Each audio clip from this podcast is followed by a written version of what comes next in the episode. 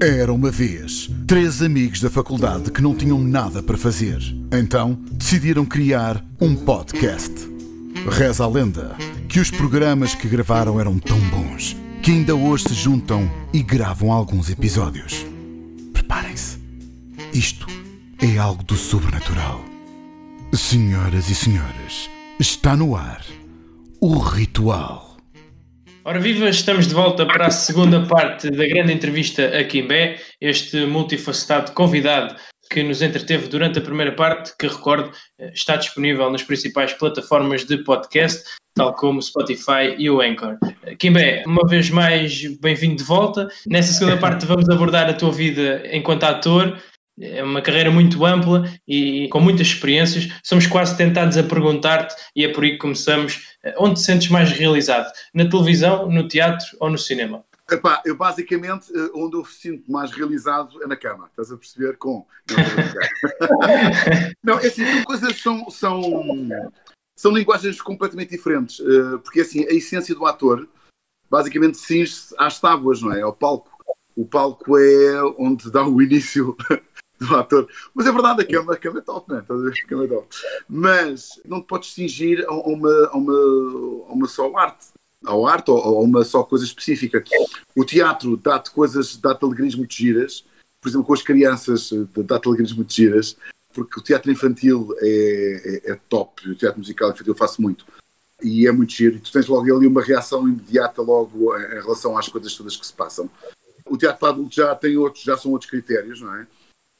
O cinema, para mim, é, é, o diamante da cena, porque o cinema é um rigor, uma disciplina que se tem que fazer que, que nada tem a ver com nada. Eu não sei se vocês sabem, mas o cinema normalmente é feito com uma câmara. Pá, a câmara é essa, ou seja, que estamos a fazer os planos, uh, portanto, os planos uh, abertos, o plano americano e depois os planos fechados, ou conforme a sequência que o, que o realizador quer fazer. E aquela cena que tu fazes, quando tu começas, tu tens de fazer sempre igual. Ok? Porque depois isto na edição aquilo não cola. E, aliás, vocês às vezes em alguns filmes uh, de Hollywood vocês reparam pá, que já, já aconteceu e há um, há um exemplo muito giro que eu não sei se não deve ser do vosso tempo, mas o Marlboro Man, Harley Davidson e Marlboro Man. Mete Harleys, mete gajas, mete cowboys, pá, é muito giro. Pronto. E, e é com o Mickey Rook e, e com o Don Johnson. E então o que acontece é que, por exemplo, eles estão numa conversa encostado à sua Harley, ele acende o cigarro, ok? E o plano a seguir já está o cigarro no fim. Ou seja, uou, eu fiz. Ah! Portanto, isto às vezes é, podemos querer brincar com o beber, com os copos. Por exemplo, se eu digo, olha, vai à merda e bebo, eu não posso beber primeiro e depois dizer vai à merda, porque depois não, não cola. Portanto, isto tudo o cinema tem esta, esta, esta cena brutal que é pá, tem que ser tudo igual e é uma disciplina brutal. Pronto, a novela ou as séries ou os seriados não, não tem nada disso porque é multicâmara. Portanto, se tu fizeste merda de para um lado, eles vão buscar uh, ou, ou planos de corte para uh, encher a cena ou vão buscar a reação do outro ator ou, epá, e conseguem safar a cena. No cinema já não é bem assim. E, e basicamente a, a, a, cena aqui é: eu adoro, amo representar, adoro dobrar, adoro fazer jogos de computador. Portanto, às vezes tu podes ter um mood para, yeah, está-me a apetecer fazer um jogo. E eu vou-vos dar um exemplo giro. Saiu agora um jogo epá, uh, para a PlayStation que se chama All Star of Destructions. Este é de casa e destruição e por aí fora. Epá, e eu, por exemplo, eu fiz aquele jogo epá, e quando me convidaram, aí vai ser brutal fazer o jogo. E, entretanto, aquilo é muito agir. Só que, entretanto, eu senti-me uma prostituta, estás a perceber? e não me senti bem com aquilo, porque a gente começava a gravar às nove da manhã e acabava à uma da manhã, sempre na cabine. Ou seja, é horrível. Ou seja, é, é a mesma coisa, isto, uh, dando um exemplo estúpido, é aquilo que todos os homens desejam, é ter uma infomaníaca, como namorado ou como mulher. Só que, entretanto, quando a têm, dizem, porra, dá para falar, dá para conversar! Então, basicamente, foi isto que me aconteceu. Ou seja, ambicionava fazer o jogo, pá, de repente foi uma semana de trabalho intensa e eu já não estava a ter prazer naquilo. aquilo pá, não, pá, e então tu tens que ir buscar uh, energia para, assim, não, pá, vá, bora lá fazer isto com, com ânimo, porque senão a voz vai abaixo, a energia vai abaixo e depois o trabalho fica uma grande merda. Portanto, isto é tudo variante daquilo que, do, do teu mood. Se dormiste, não dormiste. Sempre foi essa a tua percepção? Ou quando eras mais jovem preferias cinema, preferias outro? Olha, eu, eu quando. E vocês já devem ter passado pelo mesmo. Eu acho que toda a gente já passou pelo mesmo. Um, eu não estou a falar da virgindade, pronto, mas, mas a situação, a situação que se põe é que vocês já quiseram ser tudo, não é? Portanto, já tudo, já quiseste, eu quis ser piloto, quis ser polícia, quis ser bombeiro, pá, quis ser fotógrafo, quis ser uma mata de coisas. E de repente deparamos com uma situação, é assim, o que é que queres ser quando fores grande? E isto é uma pergunta que se coloca e que a maior parte dos miúdos colocam e de repente não sabem responder. Eu lembro-me quando estava no nono ano, eu tinha que escolher o que é que queria ser quando fosse grande. E eu sei lá, eu sei lá o que é que quero fazer fogo. Para fazer uma decisão ou no nono ano daquilo que eu quero ser para a vida. Muitas vezes o que acontece uma parte do pessoal vai para a faculdade ou para a universidade, tira os cursos e depois tira os cursos e diz assim: é para mim nada disso que eu quero fazer. Portanto, tudo isto é, é um processo. E de repente eu deparei-me que eu queria ser uma data de coisas. E para seres uma data de coisas, qual é a profissão que podes ter? É ator. Agora, se tens jeito ou não, epá, isso depois tens que ter com tudo na vida que é a formação. A formação é uma coisa essencial e, e na nossa profissão, e acho que como todas as eh, profissões pá, que ocorrem no tempo que escorrem, isto é tudo, tudo, tão rápido, há uma evolução tão rápida, há sempre uma, uma aprendizagem contínua. Portanto, estás sempre a aprender novas técnicas, estás sempre a aprender coisas novas. Estou, por exemplo, agora com a pandemia, e se calhar era impensável uns tempos atrás fazer uma entrevista assim, torto e direito, pá, é tudo via Zoom, via Discord, as reuniões assim. Eu, se me dissesses, alguma vez tu ensaiar uma peça assim, eu dizia, nunca na vida. Já ensaiou uma peça assim. Então nós ensaiámos os testes todos de leitura assim, que foi, estreou, eu faço parte de uma companhia que chama Companhia da Esquina, que foi um dos fundadores, e nós fizemos um espetáculo no, no Castelo de São Jorge, no qual não havia outra forma senão fazermos os ensaios assim via Zoom ou, ou Discord e, pá, e tu dizes, pá, isto é boeda estranho, porque nós estamos a fazer as leituras de texto e estamos assim, e isto para nós há uns anos atrás era impensável, porque nós precisamos do toque, precisamos das pessoas, precisamos das energias e, e tudo isto é estranho, portanto tu tens que te adaptar e o mundo anda muito depressa. Este mundo que anda tão depressa e este mundo que hoje em dia é impactado por esta pandemia que vivemos tem um grande impacto naquilo que é a vida de um ator, não é? E se calhar tem um impacto muito maior do que numa pessoa que faz maioritariamente dobragens. Eu acho que tu deves ter essa percepção porque eh, se calhar é mais fácil fazer dobragens hoje em dia do que se calhar ser ator. Pronto, o teatro eh, basicamente eh, está a ser extremamente complicado porque nós vivemos do público e então fazer espetáculos não dá, estamos todos em casa, não dá para fazer nada. Uh, pronto, tentou-se várias vezes, ainda consegui fazer espetáculo em dezembro, que foi o Conto Natal. Uh, pronto, nós éramos para estrear no Vilaré, não estreámos por causa, foi mesmo o início de, de, desta segunda tranche vá, da, da pandemia. Ou seja, a dobragem de facto parou, pá, parámos durante 100 dias, Epá, pronto, porque não sabia como é que era o contágio, como é que era, não sei das quantas, então os diretores optaram por ninguém arriscar e então durante 30, portanto 100, 100 dias não se fez nada. Agora, já se voltou à dobragem, já se voltou a fazer as dobragens com os seus cuidados, meu. Pá, as salas têm que estar a arejar durante 30 minutos, os microfones são, o, o pop, pop filter é, é de facto plastificado, pá, tem estado desinfetado, portanto há N cuidados a ter, mas não há outra forma não fazer. Pronto, não era aquele ritmo que, que, que a gente fazia, estás a perceber, uh, a nível de dobragem e a nível dessas coisas todas, mas faz. Agora, teatro e espetáculos, esquece. Está, está muito complicado. A nível de espetáculos, puta da loucura, uh, espetáculos de música, tudo que é espetáculo, esquece. Isto agora está tudo parado. Tudo a ver séries em casa. E dedicar-se aos jardins, dedicar-se às consolas, aos jogos, aos filmes. Basicamente é isso que a gente está a fazer. E chegamos agora a um dos momentos mais marcantes da tua carreira, Kimbé. O Inspetor Max, onde interpretaste o personagem António Alves, que era inspetor da PJ de Setúbal. Bem, como é que surgiu esta proposta e porquê é que te atribuíram aquele papel em específico? Lembro-me que o personagem António era um inspetor eh, muito caricato. Então vai, eu vou-te contar a, a verdadeira história de, do, do Inspetor Max. Pronto.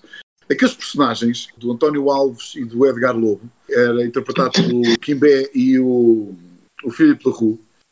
Basicamente, quando nós eh, fizemos o casting, o realizador viu-me e passou-se. Diz assim: desculpa lá, o que é que este gordo está aqui a fazer? O gordo era eu. O que é que este está aqui a fazer? Epá, um inspetor tem que ser, não sei de quando era. Epá, e eu virei para, eu virei para o Filipe e disse assim: Olha, puto, isto são 13 episódios que nós vamos fazer acho que eram cinco sessões.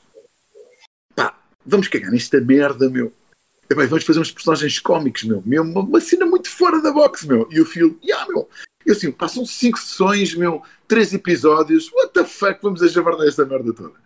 Pronto, e de repente, quando nós começámos, estás a ver, o realizador ligou, ligou logo para, para, para o Big Boss, que era o Virgílio Castelo, a dizer, a dizer assim: olha, basicamente o que a gente precisava está aqui, que é o comic relief da série que nós não tínhamos, ou seja, que era a parte cómica, porque aquilo era uma, era, um, era uma cena juvenil, não é? Uma cena que tinha o cão, tinha o Max, uma família e depois tinha crimes. Onde é que estava a parte fã disto para os putos verem? Pá, estranho, não é? E então faltavam estes dois palhaços para entrar uh, em ação.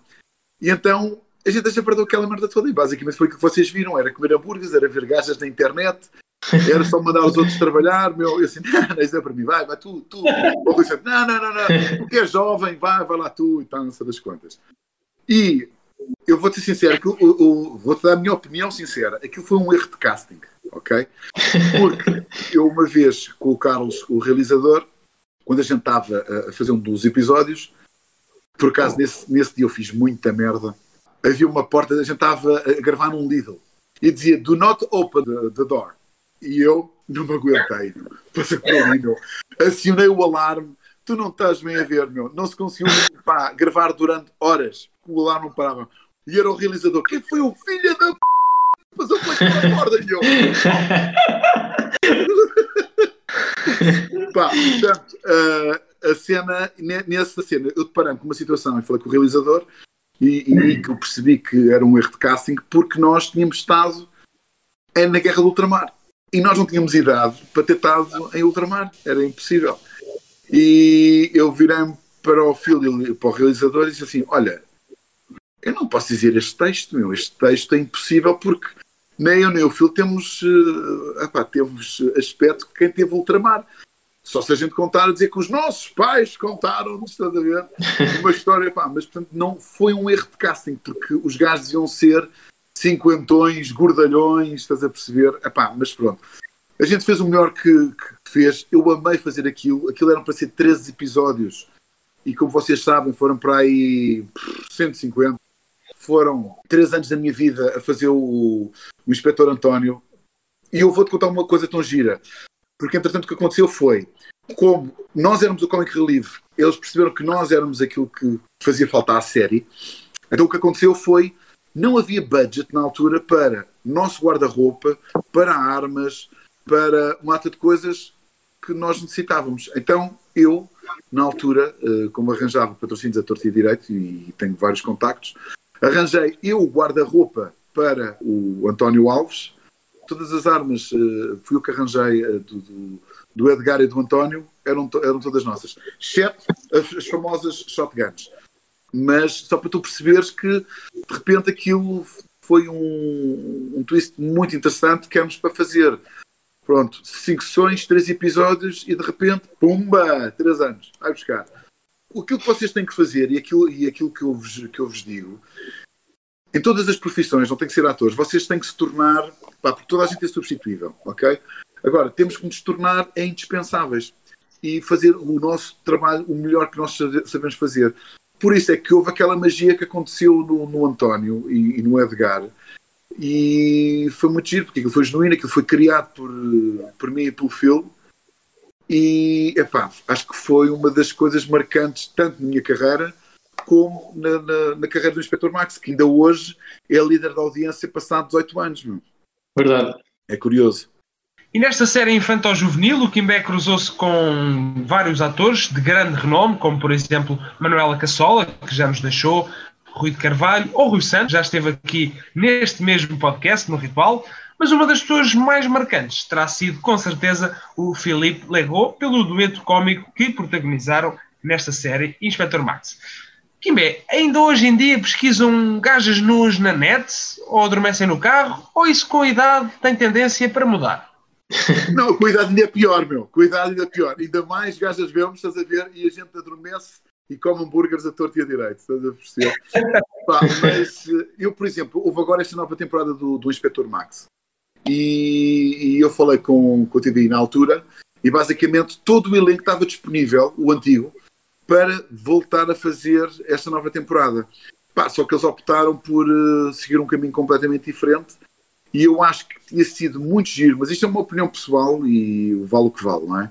Mas eu acho que tinha sido muito giro e nunca tinha sido feito em Portugal. 18 anos depois, irem buscar o elenco todo e voltar a fazer a, a, a série outra vez. Estás a perceber? Pá, com o passar do tempo, com os anos, porque até o Maló, o Maló, o Afonso Maló, estava disponível para vir fazer, meu. Incrível. Ele virou-se para mim e disse assim: Olha, Kimbé, eu já não represento há muitos anos, como tu sabes, eu estou cá fora, mas olha, eu até vou ir a Portugal só para fazer a série contigo. Meu. Portanto, isto são coisas muito giras, porque eu, eu e o Maló, pá, e foi muito giro porque eu falei com eles todos, e dou-me com eles todos, passados estes anos todos. Eles eram miúdos, e, por exemplo, o Maló é uma diferença, está um homem, não é? Foi um homem bem, grandalhão, meu. Ele foi o nosso capitão da equipa de rugby. Portanto, de repente, aquele Maló que pediu-me proteção, estás a ver? Ah, quem me ajuda-me, protege e tal. Já sou eu ao contrário. Puto, eu te protejo tu que és grande chuchu. e é engraçado, meu, a evolução do, dos tempos. Pá, porque eu sou muito amigo do Rui na mesma, portanto eu dou-me com o Rui Santos na mesma, Portanto, a gente continua a dar-se todos muito bem. Epá, e foi, foram três anos da nossa vida epá, impecáveis. Foi, foi top. Amei. Bem, Kibé, deixa-me só salientar aqui uma coisa. Eu sou um fã enorme da série Inspector Max de 2004 e eu acho que, que, não é só tu a ter a sua opinião, Kibé. Eu acho que, que, a maioria das pessoas queriam e querem ver eh, uma nova série, mas com os atores antigos eu acho que, que a TV ainda, tá, ainda, ainda vai muito a tempo de fazer isso. Pá, vou falar, ainda vou falar com a Cristina. Vou falar com a Cristina. vou falar com a Cristina para ver se a gente consegue fazer isto. Porque todo o elenco, tu não imaginas, meu. Houve a Silvia Riso, quando soube que íamos fazer a série e também não iam contar com ela, pá, ela ficou tão triste e pediu encarecidamente para entrar pelo menos no primeiro episódio. Foi isso que ela fez. Foi passar a pasta para o Rui Santos a dizer que ia para o departamento não sei o que mais. Mas todos nós queríamos fazer aquilo, aquilo foi. Epá, foi tão bom e sabes, tu não estás nada à espera daquilo, estás a pensar que vai ser mais uma série e de repente aquilo é uma série que marcou N gerações porque está no ar há tanto tempo. Assim que, por exemplo, tentou uh, fazer o Rex, é? passou o Rex a versão austríaca passou a versão depois dobrada. Eu quase tive para fazer a versão dobrada. Foi assim, por isto que eu não fiz, meu. E aquilo não batia, estás a ver? Qualquer coisa que eles pusessem na SIC na altura, eh, eu, eu, pá, ligar, o, o, Guilherme Simões, que estava na altura na, na SIC, eu disse: pá, ó Kimbé, por mais qualquer coisa, meu, que nós pusemos na, na, na, na SIC, não há nada que consiga bater o Inspector Max, meu. Pá, nós perdemos sempre nesse, no horário do Inspector Max, é impossível. E é giro, uh, passado estes anos todos, pá, o pessoal, o aspecto não tem nada a ver, não é? E de repente, uh, é giro, é giro das duas maneiras. Umas perguntam, mas isso és tu? pá, pessoal que não, pá, que não, não, não, não cola, uh, estás a perceber, um, a minha imagem atual ou o Inspector Max na altura. Pá, eu acho isso tão giro, meu, porque isso chama-se evolução dos tempos. Uh, ao ouvir-te, é possível ficar indiferente, sentir até alguma nostalgia, até alguma mágoa ao recordares esses tempos. Pergunto-te, se a série regressasse hoje, achas que teria o mesmo impacto? E já agora, como é que foi ver a série do lado de fora? Isto é, no sofá, ver as novas temporadas no sofá. O que é que achaste? Pá, eu, eu, sei que esta última temporada do, do Inspector Max foi um flop. eu vi o primeiro episódio, pá, não sei, porque eu acho que basicamente se calhar poderia ter eventualmente razão naquilo que, que dizia que as pessoas queriam de facto ver os antigos, a dupla cómica, queriam ver epá, o, os atores do antigamente continuar aquela, aquela palhaçada que havia, estás a perceber? E acho que deve ter sido um flop. Eu só vi o primeiro episódio. E eu acho que aquilo teve uma audiência brutal no primeiro episódio, porque eu acho que as pessoas deviam estar todas à espera de ver isto. E de repente, quando são defraudados que nada tem a ver, pá, as pessoas de repente ficaram. Não era isto que a gente queria ver. Uh, pronto. Mas, uh, epá, se voltasse, era eu, tudo aquilo que eu pudesse a fazer, eu largava para fazer aquilo. Porque muito eu bem. acho que o Inspector Max foi.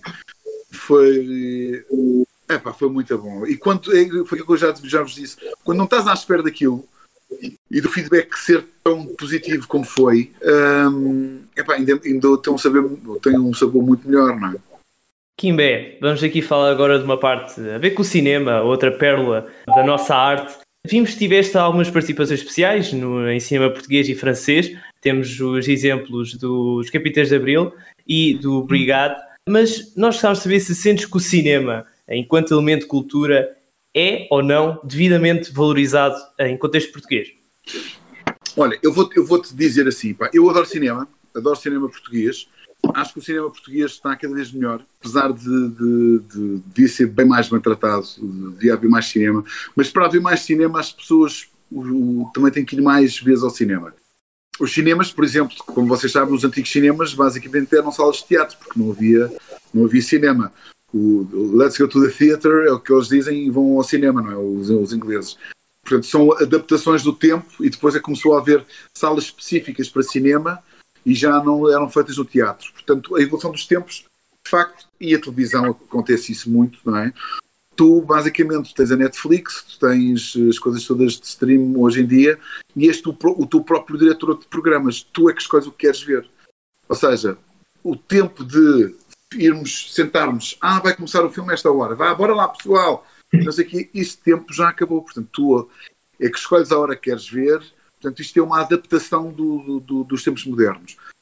Já tens os videoclubes, não é, no, no, nas plataformas, antigamente ia a Blockbuster, íamos buscar os DVDs ou buscar as cassetes, tínhamos que rebobinar as cassetes que não éramos multados, portanto há uma evolução dos tempos que a gente tem que acompanhar. Ou seja, se for tudo streaming e se for, se for essa evolução, que seja, mas uh, vocês têm que ver filme português, porque senão o cinema português não evolui. E vocês são a nova geração e têm que cultivar isto. Queríamos agora saber quais os pontos que o Kimbé, enquanto profissional, considera essenciais para uma boa performance, tanto vocal como visual, que sejam importantes para esta profissão. Pronto, eu, basicamente é o seguinte: o pintor um pintor tem uh, basicamente a tela e as tintas, é?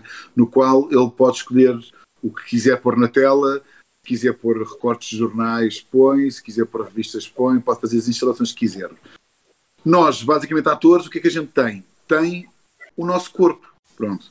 E o do nosso corpo é a nossa ferramenta de trabalho, pronto, que é uh, tanto o aspecto, o cabelo, a barba, o ficares mais gordo, ficares mais magro, Portanto, e isto tudo é fundamental para criar os teus personagens. Pronto, as formas de andar, a forma de falar.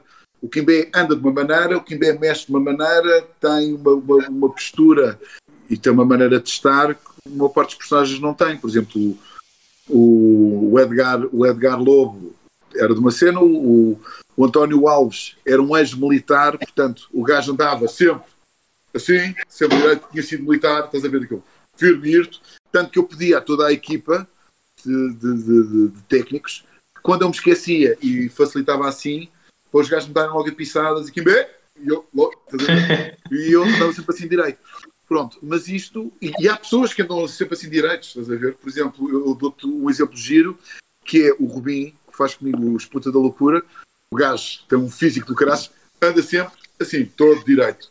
E as pessoas dizem, anda sempre enxado. Não, ele é que está correto, ele é que nós devemos andar sempre todos assim, direitos, mas para nós não, oh, não, não, não, é, não é agradável. Então a gente gosta sempre de relaxar e por aí fora.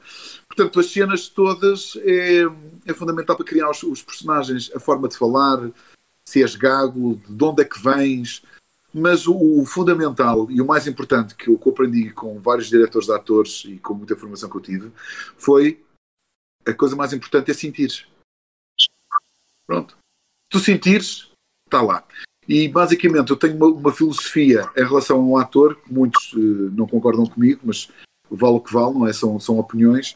Eu acho que os atores são todos uns mentirosos compulsivos e que têm que acreditar muito na mentira para vocês acreditarem também. Pronto, e, e basicamente nós fingimos e acreditamos nas nossas emoções para vos fazer acreditar também. Portanto, isto faz de nós uns mentirosos compulsivos. Se nós não acreditarmos, vocês não acreditam. Eu não sei se vocês sabem, mas há, há muitos invisuais que vão ao teatro.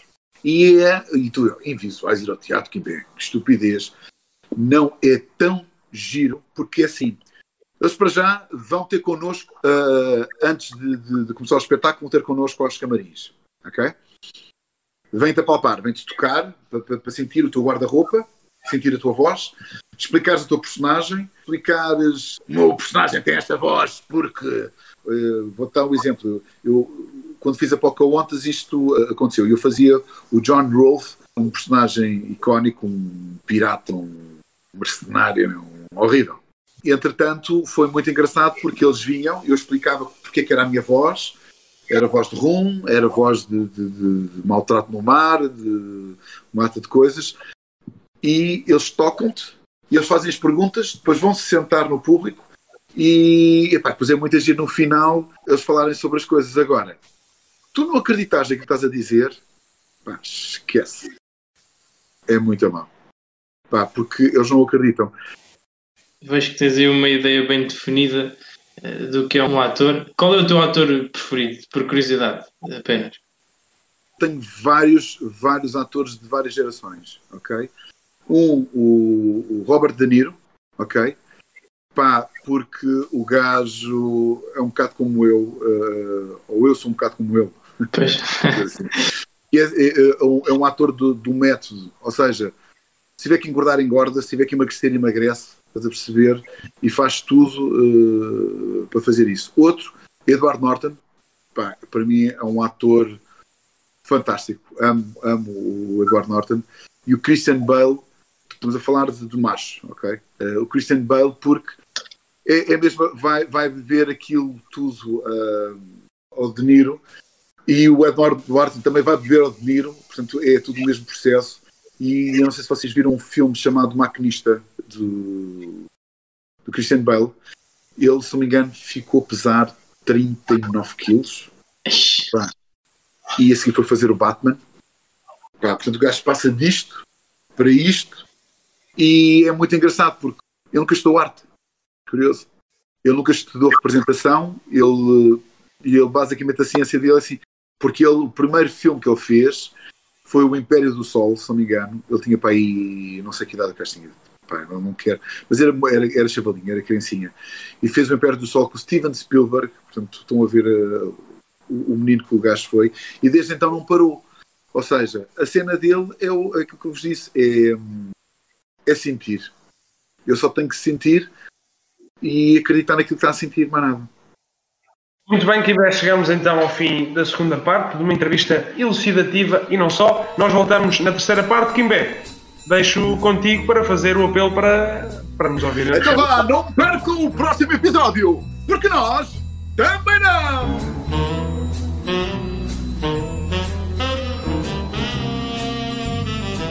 Estiveram à conversa Gonçalo Barão, Tiago Paulo e José Silva. Para a semana, renovamos o nosso ritual.